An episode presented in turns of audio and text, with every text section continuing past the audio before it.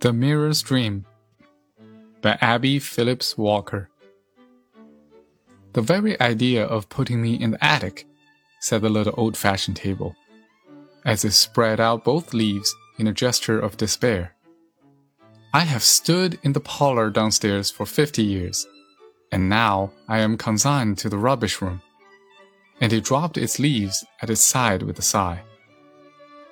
I was there longer than that, said the sofa many a courtship I have helped along. What do you think of me? asked an old mirror that stood on the floor, leaning against the wall. To be brought to the attic after reflecting generations after generations. All the famous beauties have looked into my face. It is a degradation from which I can never recover. This young mistress who has come here to live does not seem to understand the dignity of our position.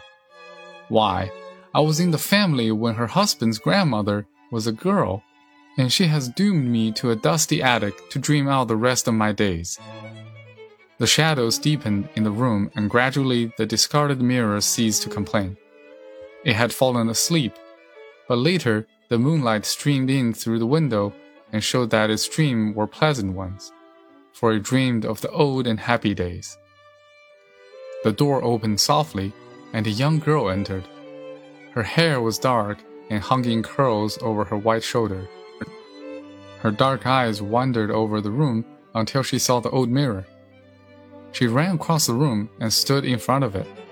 She wore a hoop skirt over which hung her dress of pale gray, with tiny pink ruffles that began at her slender waist and ended at the bottom of her white skirt. Tiny pink rosebuds were dotted over the waist and skirt, and she also wore them in her dark curls, where one stray blossom, bolder than the others, rested against her soft cheek. She stood before the mirror and gazed at her reflection a minute. Then she curtsied and said, with a laugh, I think you will do. He must speak tonight. He seemed to fade away in the moonlight, and the door opened again, and a lady entered and with her came five handsome children.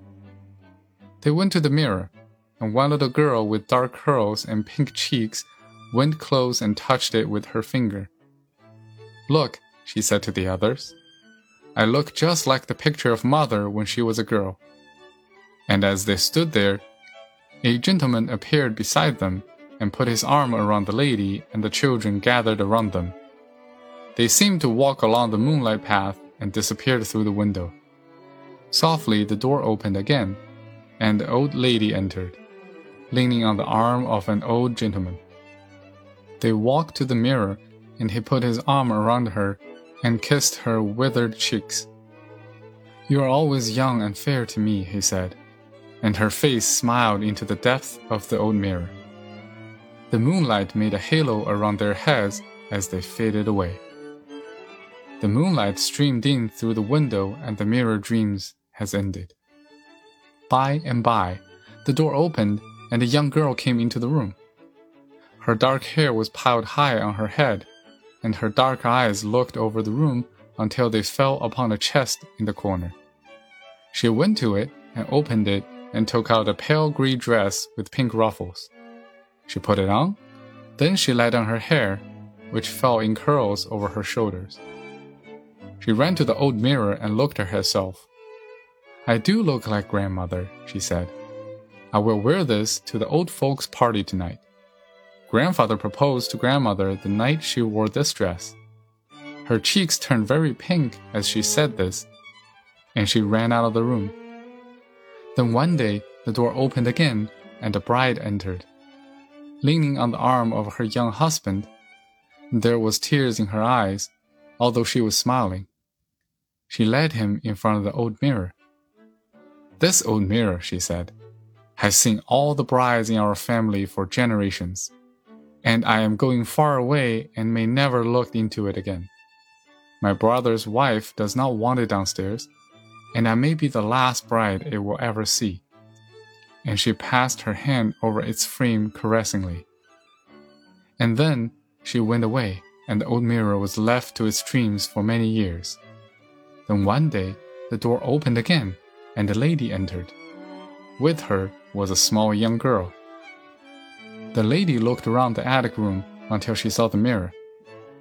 There it is, she said. Come and look in it, dear. The young girl followed her. The last time I looked into this dear old mirror, the lady said, was the day your father and I were married. I never expected to have it for my own then. But your uncle's wife wants to remodel the house, and these things are in the way. She does not want old fashioned things, and they're willing I should have them. Oh, mother, they're beautiful, said the girl, looked around the room. We will never part with them. We will take them to our home and make them forget they were ever discarded.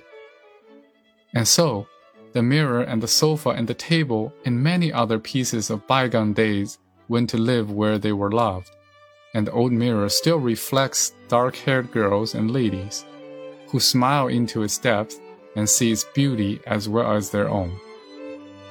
The end.